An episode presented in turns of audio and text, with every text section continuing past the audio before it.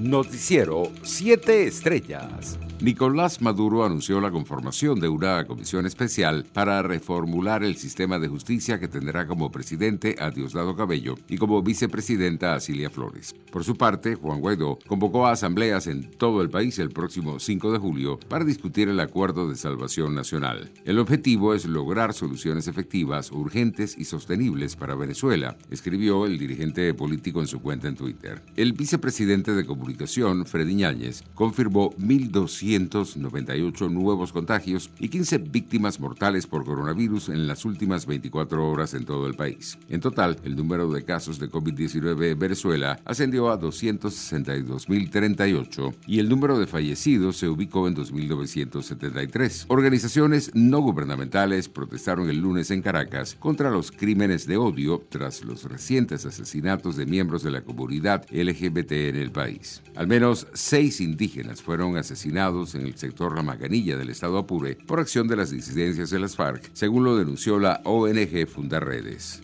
Internacionales. El director del portal confidencial en Nicaragua, Carlos Zamorro, denunció a través de sus redes sociales que tropas de la policía de Daniel Ortega ejecutaron este lunes a las 8 y 30 de la noche un operativo ilegal de allanamiento en su casa ubicada en el sector de Intermezzo del bosque en Managua. Estados Unidos presentó este lunes un plan para compartir 55 millones de dosis de vacunas contra el coronavirus en todo el mundo, con aproximadamente el 75% de las dosis asignadas a América Latina y el Caribe Asia y África a través del Programa Internacional de Intercambio de Vacunas COVAX. Según informó el gobierno norteamericano, unos 41 millones de dosis se repartirán a través de COVAX, de las cuales 14 millones se destinarán a América Latina y el Caribe, 16 millones a Asia y 10 millones a África. El 25 restante, es decir, 14 millones de dosis, se repartirán entre prioridades regionales como Colombia, Argentina, Brasil, Haití, Irak, Ucrania, Túnez, Cisjordania y Gaza para todas estas dosis se debe dar prioridad a las personas de mayor riesgo, como los trabajadores sanitarios, en función de los planes nacionales de vacunación, señaló la Casa Blanca.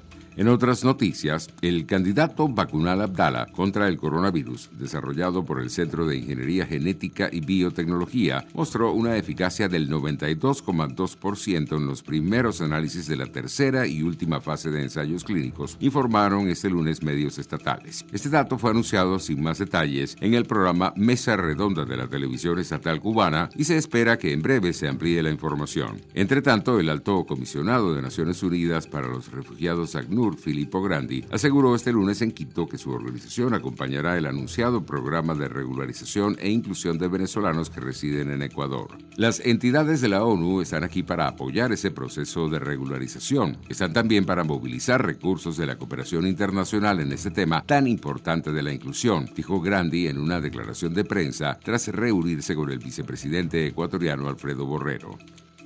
Economía bancos privados venezolanos habrían realizado los últimos pagos de Venezuela al COVAX, según la agencia de noticias Reuters. Las entidades financieras habrían utilizado las divisas que adquirieron mediante transacciones locales con tarjetas de crédito y débito internacionales para pagar el acceso al Fondo Global de Acceso a Vacunas. En otras noticias, la Cámara de Diputados de Brasil aprobó este lunes un proyecto que hace viable la privatización de la empresa Electrobras, la mayor del sector eléctrico en América Latina, mediante ante la emisión de nuevas acciones sin la participación del Estado. Por 258 votos a favor y 136 en contra, el Pleno de la Cámara Baja dio luz verde al denominado texto base que define las líneas generales de la medida, respaldada por el Senado el jueves pasado en una ajustada votación.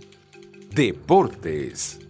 La selección de Argentina enlazó este lunes su segundo triunfo seguido en la Copa América por un gol a cero ante Paraguay y aseguró su clasificación con dos fechas de anticipación a los cuartos de final. La albiceleste alcanzó de paso el liderato del Grupo A y dejó a Paraguay estacionada con tres puntos en dos presentaciones. En otras informaciones, los seleccionados de Uruguay y Chile empataron uno a uno en la tercera fecha del Grupo A de la Copa América Brasil 2021. Eduardo Vargas abrió la cuenta para Chile a los 20 26 minutos del primer tiempo y lo empató Arturo Vidal en contra a los 21 minutos del segundo, tras un gran anticipo de Lucho Suárez. Uruguay sumó su primer punto y Chile acumuló 5. Noticiero 7 Estrellas.